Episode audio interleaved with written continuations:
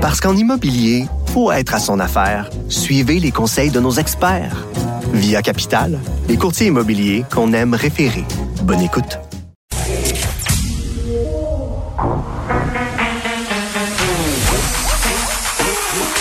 Elle a une opinion sur tous les sujets. Pour elle, toutes les questions peuvent être posées. Geneviève Peterson. Cube, Radio. Salut tout le monde, bienvenue à l'émission. On s'en va dans quelques instants au point de presse parce que grosse nouvelle aujourd'hui, on nous annoncerait qu'on fait marche arrière concernant les deux rassemblements qu'on nous avait promis durant euh, les quatre jours où ça aurait été possible de le faire, c'est-à-dire du 24 au 27 décembre, parce que euh, bon, bien évidemment, on est devant euh, un bilan qui est quand même pas très encourageant. On s'en doutait depuis quelques jours. Encore aujourd'hui, on est à 1470 cas. Hier, on a franchi le 1500 cas. C'était un record, un record jamais atteint depuis le début de la pandémie. 30 décès aujourd'hui, les hospitalisations qui continue à grimper, ça devient quand même assez préoccupant. Là, on jase de délestage de plus en plus dans certains hôpitaux. Alors, je pense que le gouvernement Legault ne préfère pas prendre de chance et euh, même si on nous avait annoncé au départ qu'on prendrait une décision le 11 décembre, tout semble indiquer que c'est ça qu'on va nous annoncer dans quelques minutes. Moi, j'ai envie de dire une bonne chose de faite Bon, c'est réglé, on va arrêter de tergiverser, on va arrêter de se demander qu'est-ce qu'on a le droit de faire, qu'est-ce qu'on a le droit de pas faire, on va arrêter d'avoir peur qu'il y ait des gens qui évaluent mal leurs risques et mettent du monde en danger. Mais j'espère quand même que pendant cette annonce, si annonce il y a, on reste prudent quand même, rien de confirmé pour le moment, on aura pensé à des aménagements pour les personnes seules parce que c'est une chose de dire je vais passer ma famille Noël avec euh, ma famille immédiate, puis ça va être correct même si c'est triste parce que je sais pas moi les enfants euh, ont pas vu leurs grands-parents depuis des mois, mais c'en est une autre d'être enfermé seul à Noël, ça peut quand même euh, contribuer à augmenter la détresse psychologique de certaines personnes. Moi, des affaires dont je m'ennuierai pas, hein, des affaires qui me tombent ses nerfs pendant les rassemblements à plus grande échelle toutes les choses qui ne me manqueront pas à Noël, genre m'obstiner. Tu sais, ça c'est clair que ça allait arriver à bon nombre d'entre nous là, s'obstiner avec une personne, tu sais un petit peu girlo, un petit peu saoul qui commence à dire qu'on exagère avec la COVID, conspirationniste, c'est bon, mais pas tant que ça, mais que là, faudrait quand même pas capoter, puis que là, enlève son masque, veut me donner des becs en pincette. Ça, je suis vraiment pas fâchée de pas avoir euh, à me coltailler à ça parce que ça peut quand même faire grimper les tensions. Par ailleurs, le sujet de la COVID et les mesures, pardon, et les mesures sanitaires, ça en est un sujet de tension au sein de bien des familles plein de gens ont des opinions différentes par rapport à tout ça. Puis on se l'était dit un peu euh, quand on nous avait fait cette annonce par ailleurs des quatre jours où on pourrait se réunir là. Euh, que ça allait faire de la chicane parce que qui tu choisis si tu viens d'une grosse famille et que tu as euh, davantage que 10 personnes à recevoir dans ta famille immédiate? On a quand même des grosses familles au Québec. Euh, des tensions étaient dans l'air. Une autre chose dont je m'ennuierais pas, c'est d'avoir l'odieux de refuser la 72e part de tourtière que ma mère essaye de me faire manger à chaque année. Littéralement, chaque 25 décembre, mon estomac rase d'exploser. Puis je me sens toujours super mal parce que c'est tellement bon. Puis là, je mange trop. Puis pendant quatre jours, je me sens pas bien parce que j'ai une espèce de ballon à la place de l'estomac.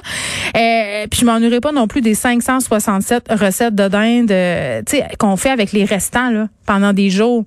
Vol au vent dinde, tortillas à dinde, pâté chinois à dinde, toutes sortes d'affaires à dinde qui sont pas si bonnes que ça, mais qu'on n'a pas le choix de faire parce qu'on a environ 32 livres de viande qui nous restent dans le frigidaire. Mais bon, euh, je pense que c'était la chose à faire au niveau du gouvernement. Je pense qu'on était rendu là et je pense vraiment qu'on aurait eu à payer le prix après les vacances des fêtes. Maintenant, est-ce qu'on va maintenir la décision par rapport à l'enseignement? Parce qu'on le sait, on avait pris des décisions par rapport aux écoles. On s'était dit, OK, on sait que les gens vont se voir à Noël, donc on prendra pas de chance. Au secondaire, on va faire une semaine d'enseignement en ligne. Est-ce que ce sera toujours le cas? Moi, je pense qu'on va le maintenir parce qu'on le sait. On va quand même être honnête. Je pense qu'il y a des gens qui vont se réunir de toute façon. Là, je vois le premier ministre Legault euh, qui s'installe tranquillement pour nous faire euh, peut-être cette grande annonce euh, aujourd'hui. On va au point de presse. Ministre, je vous cède la parole. Oui.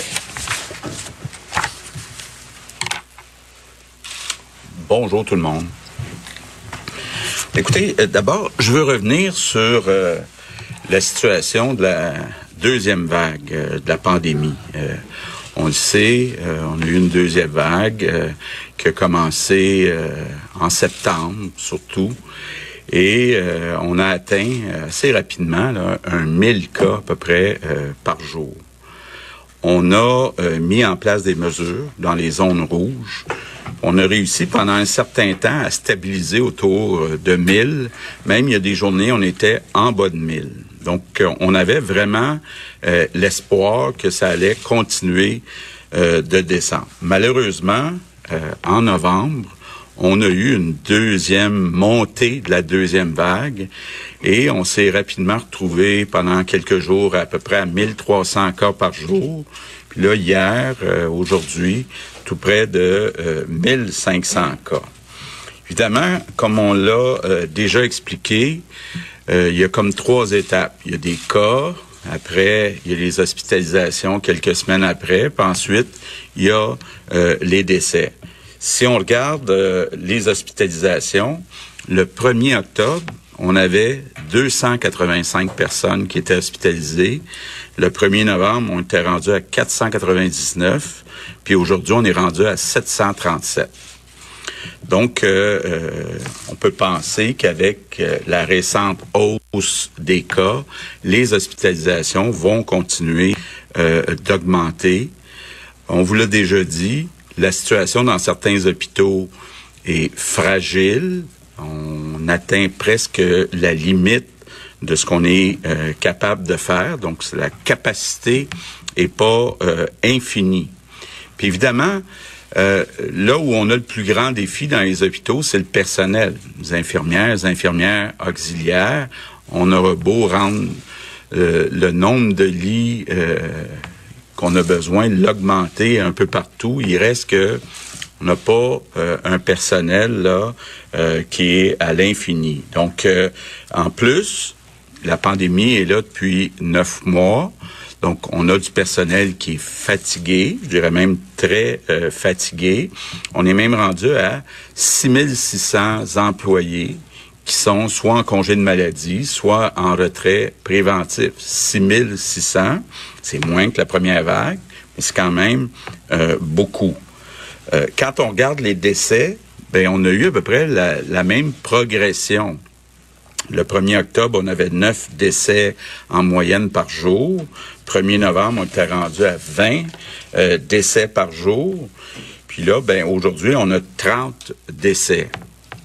Faut relativiser, là, c'est 80% moins que ce qu'on avait euh, au moment du pic de la première vague. C'est surtout, il y a une baisse d'à peu près 80% même dans les CHSLD, c'est 90% de baisse euh, des décès, mais faut tous convenir que 30 décès, c'est 30 personnes qu'on a perdues. C'est quand même grave. Évidemment, la seule consolation qu'on peut peut-être avoir, c'est quand on regarde ce qui se passe ailleurs. Bon, hier, on a continué de battre des records. D'abord dans le monde, 635 000 nouveaux cas, 12 300 nouveaux décès. Aux États-Unis, plus de 200 000 nouveaux cas, 2800 nouveaux décès. Ça, si on fait une règle de trois, là, toute proportion gardée, c'est plus du double de ce qu'on vit ici euh, au Québec. Donc, quand même, le bon côté des choses, c'est que les efforts qu'on a fait ici au Québec nous ont permis de pas aller euh, voir une augmentation aussi exponentielle que ce qu'on voit, par exemple, aux euh, États-Unis. Donc là-dessus, moi, je veux remercier les Québécois, vous dire, vos efforts ont quand même donné des résultats. Donc, euh, quand on regarde la situation, ben, on est obligé de se rendre à l'évidence. C'est pas réaliste de penser qu'on va réussir à réduire la progression du virus de façon satisfaisante d'ici Noël. C'est pas réaliste. Et je le répète, on doit, quand on prend notre décision pour Noël, d'abord penser aux infirmières, penser au personnel qui est déjà fatigué. Faut penser aussi à nos parents, nos grands-parents qu'on aimerait rencontrer à Noël. Il y a personne, je suis certain, au Québec, qui veut regretter un peu toute sa vie d'avoir contaminé sa mère, son grand-père, euh, avec les conséquences possibles qu'on euh, connaît. Donc, je vous annonce aujourd'hui que les deux journées de rassemblement qui étaient prévues à Noël vont être annulées. Donc, ça veut dire que dans les zones rouges, ça sera pas permis d'avoir des rassemblements de plus que les gens qui sont à la même adresse. Je vous rappelle par contre que déjà, c'est permis pour une personne d'aller visiter une personne seule. Donc, si on pense à sa mère, à son grand-père, les Québécois ont le droit d'aller visiter seul. Donc, il faut que le visiteur soit seul ou la visiteuse. Ils ont le droit d'aller voir. Puis même, j'encourage, je demande à tous les Québécois d'aller visiter des personnes qui sont seules. C'est dur, la pandémie, c'est encore plus dur dans le temps des fêtes d'être seul. Donc, aller une personne à la fois, visiter les personnes seules, évidemment, faites attention. Ça veut dire quoi? Ben, porter un masque, rester à deux mètres, puis idéalement, rester pas trop longtemps. Je veux aussi préciser que la décision euh, aujourd'hui, c'est une décision gouvernementale. Donc, c'est pas une demande de la euh, santé publique. C'est nous, euh, hier soir, qui avons pris euh, cette décision en se disant faut être réaliste, faut protéger notre personnel. Évidemment, étant donné que c'est une mesure qui est plus restrictive, la santé publique est quand même d'accord avec cette proposition-là. Bon, je comprends qu'il y a beaucoup de Québécois, Québécoises qui doivent être déçus de l'annonce. Des gens qui voulaient voir leur famille, voulaient voir euh, leurs amis. Honnêtement, c'est pas une bonne idée. Ce qu'on voit, c'est que le virus, il est pas mal présent dans toutes les régions du Québec. Il est en forte hausse et il est dangereux. Il y a des conséquences qui euh, sont graves. L'autre chose que je veux dire, je réalise très bien que la décision qu'on prend aujourd'hui, c'est une décision qui est différente de ce qu'on vous a dit il y a deux semaines. Je comprends ça, là. Et c'est un peu comme ça depuis le début de la pandémie. Les informations évoluent, puis on essaie de s'ajuster euh, euh, en prenant les meilleures euh, décisions. D'ailleurs, je vais en profiter pour prendre une minute pour revenir sur les commentaires de certaines personnes de l'opposition aujourd'hui, de dire que je me donne une note parfaite là pour la gestion de la crise. Je me donne pas une note parfaite pour la gestion de la crise. Ce qui est arrivé, j'aurais pu, j'aurais peut-être dû avoir plus d'expérience. Je vois des journalistes ici. C'est vrai que la question vient souvent dans les entrevues. C'est quoi votre bon coup? C'est quoi votre mauvais coup? J'aurais dû me préparer une réponse pour le mauvais coup. Bon, ben, là, je pourrais vous dire que si c'était à refaire, euh, ben, j'ouvrirais pas la porte à deux jours de rassemblement à Noël. Mais en même temps, bon, à l'époque, quand on a pris cette décision-là, on pensait sincèrement que c'était possible que la situation s'améliore. Donc, euh, ça, ça, évolue euh, très rapidement, mais je veux juste vous dire, là, euh, je suis pas le genre de gars à penser qu'il est parfait, là. Euh, comme on disait dans le temps, les plus vieux vont s'en rappeler, comme Réal Giguère, mais euh, je me remets en question à peu près à chaque nuit. Je me demande est-ce que j'ai pris les bonnes décisions? Puis j'en parle avec Christian, avec la santé publique, avec les gens qui sont autour de moi. Là, c'est pas une science euh, exacte. Puis je veux euh, rassurer tout le monde. Là, euh, je considère pas que je suis parfait. Là, loin de là. Mon épouse voudrait vous en ajouter là-dessus. donc, ce que ça veut dire c'est que cette année, on va avoir un Noël qui est tranquille, qui va être tranquille. faut essayer de prendre le bon côté des choses. On n'aura pas de visite dans nos maisons. Donc, euh, quand on a une coupe d'années de plus, ça veut dire qu'on pourra faire des petites siestes, des sommes, comme on dit, dans l'après-midi après leur repas.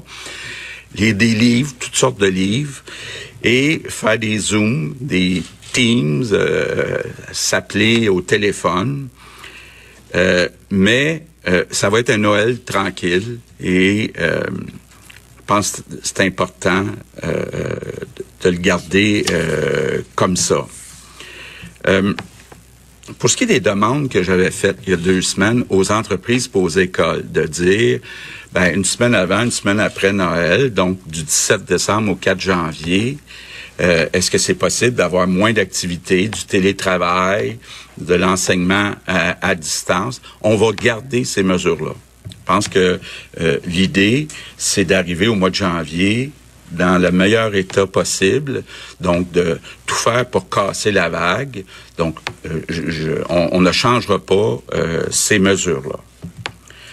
En terminant, je veux dire un mot euh, sur un travail exceptionnel qui a été fait par des représentants de tous les partis politiques sur une commission sur l'exploitation sexuelle des mineurs. C'est une idée qui avait été portée depuis plusieurs années par euh, Lise Lavallée, la députée de, de Repentigny.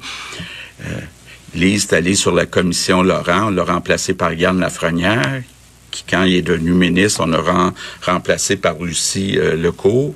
Mais il y avait des représentants, là, puis vous avez peut-être entendu euh, les discours de tout le monde ce matin. Moi, je trouvais ça très touchant parce que c'est un sujet où les gens ont travaillé de façon non partisane, de façon constructive. Et puis maintenant, ben, ça va être le rôle de Geneviève Guilbeault de mettre en application les euh, recommandations de cette commission. Donc, je veux assurer tous ceux qui ont participé à cette commission-là, ça sera pas tabletté, il va y avoir des actions, puis c'est Geneviève Guilbeault qui va être en charge de ça. Par ailleurs, il va y avoir aussi cet après-midi, vous vous rappellerez, j'avais demandé à Isabelle Charret de euh, mettre en place un certain nombre d'actions pour euh, protéger les femmes qui sont violentées. Donc, euh, cet après-midi, Isabelle avec Geneviève vont faire une annonce importante de mesures qu'on va mettre en place. Donc, je termine en, revenant sur la pandémie. Je prends une image de Christian qui, qui m'a suggéré. C'est comme un marathon. Hein, vous savez, ceux qui ont déjà essayé le marathon, c'est pas les premiers kilomètres qui sont difficiles, c'est les derniers kilomètres. Puis là, ben, ça fait neuf mois que les Québécois font des efforts, mais les plus difficiles, ça va être les trois, quatre prochains mois. Donc, euh, euh, il faut continuer les efforts, pas se décourager, euh, se dire que le vaccin s'en vient, puis on veut être le plus possible à la ligne d'arrivée. Donc, soyons prudents, puis prenons soin les uns des autres. Merci. Bon, euh, sans surprise, on annule la possibilité de se rassembler en dehors de sa bulle dans les zones rouges. Bon, pour ainsi dire, c'est l'essentiel euh, du Québec et c'est pas le temps. Euh, si tu habites en zone rouge, tu t'en vas pas hein, dans d'autres zones parce que ça se peut, parce que les déplacements entre les régions demeurent déconseillés. Et vraiment, là, dès le départ, le premier ministre qui utilisait l'imparfait, ça regardait mal. on pensait que, on dit que, on nous a dit évidemment hier que la décision plutôt mardi, pardon, que la décision par rapport à Noël serait prise au regard de ce qui se passe dans le système de santé, hein, plus particulièrement les hospitalisations. On est presque, comme je le disais en début d'émission, à la limite dans plusieurs hôpitaux et les décès quand même continuent à en avoir, euh, même si euh, M. Legault quand même prend la peine de préciser qu'on est à 80% euh, de moins qu'au moment du pic de la première vague, 90% par ailleurs de moins dans les CHSLD, mais ce n'était pas réaliste évidemment dans ce contexte de maintenir la possibilité de se rassembler. Puis concernant les personnes seules, on rappelle quand même que c'est permis déjà en ce moment pour une personne d'aller visiter une autre personne, euh, mais ça reste comme ça, c'est-à-dire je pense pas que les personnes seules puissent aller dans leur famille. C'est vraiment euh, un à un c'est-à-dire si vous connaissez quelqu'un qui est seul, vous pouvez aller le visiter, mais vous pouvez aller le visiter juste si vous êtes tout seul. Euh, évidemment, quand on parle de personnes seules, on pense beaucoup aux personnes âgées qui sont déjà isolées. Mais je pense qu'il faut pas oublier non plus euh, les célibataires, les personnes qui vivent seules, qui sont plus jeunes, parce que ça devient très très lourd euh, pour euh, pour eux autres aussi. D'ailleurs, je vois beaucoup de pauses passer euh, sur les médias sociaux par rapport euh, à tout ça. Mais évidemment, ce qu'on veut pas, c'est contaminer des gens. Puis ça, c'est la première chose, c'est la santé publique qui importe, même si c'est une décision gouvernementale qui a été prise et pas une décision qui a été prise en fonction des recommandations de la santé publique. Là, il a bien incité d'ailleurs pour dire ça, Monsieur Legault. Mais euh, si je peux me permettre, là, on veut pas non plus revenir à une fermeture généralisée des commerces parce que c'est ce qui nous attend. Si les cas continuent à grimper comme ça, on va être obligé de se remettre en lockdown comme au printemps passé. je pense que personne a envie, a envie de ça. On s'en va prendre une ou deux questions. Alain Laforêt, TVA Nouvelle. Monsieur le Premier ministre, Monsieur le ministre de la Santé, Monsieur le directeur national de la santé publique, Monsieur Legault, euh, c'est une décision euh, difficile que vous venez de prendre aujourd'hui, mais le plus grand danger, c'est comment vous allez faire pour rentrer la pâte dans le tube. Parce que les gens vont se rassembler quand même.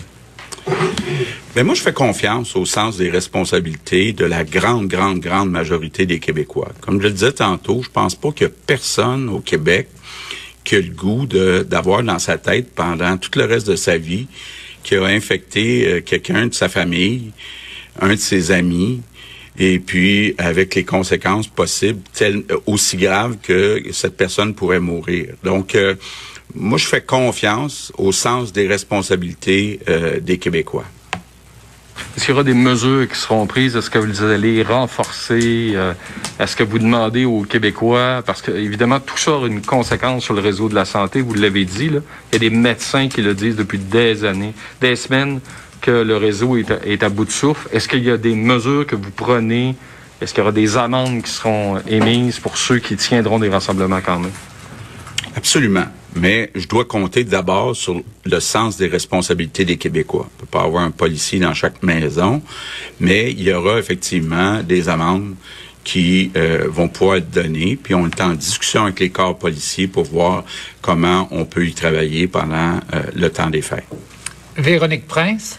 Euh, bon, super humain quand même, euh, François Legault. Là, je pense qu'on peut lui donner ça depuis le début de la pandémie. Puis beaucoup de gens accusent le gouvernement de faire preuve de non-transparence. Moi, je pense que c'est le contraire et que ça a peut-être un peu l'effet pernicieux par moment euh, de nous donner cette impression justement que c'est pas clair et que c'est pas transparent. Mais c'est vraiment le pari qu'ils ont pris depuis le début de nous révéler un peu ce qui est en train de se faire, les décisions qui étaient en train d'être prises en temps réel. Et bon, Monsieur Legault qui insisté pour dire qu'il était pas parfait. C'est un humain. Hein? Il, nous a dit carrément, je me réveille la nuit pour me dire, c'est-tu la bonne décision que j'ai prise, c'est pas la bonne décision? Personne n'aimerait ça être dans ses shirts en ce moment, je pense, euh, à Monsieur Legault. Puis il est aussi un peu taquin.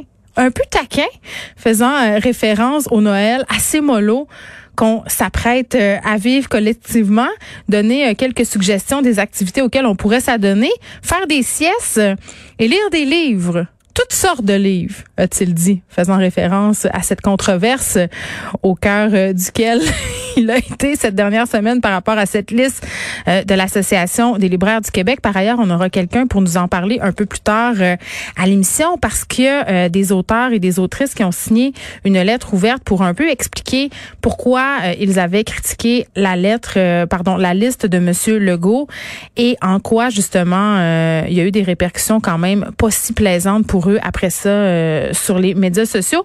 Monsieur Legault qui a fait référence aussi au rapport sur l'exploitation sexuelle des mineurs qui a été déposé un peu plus tôt. Il en sera aussi question un peu plus tard à l'émission. On aura Lucie Lecourt euh, pour nous parler des recommandations de cette commission.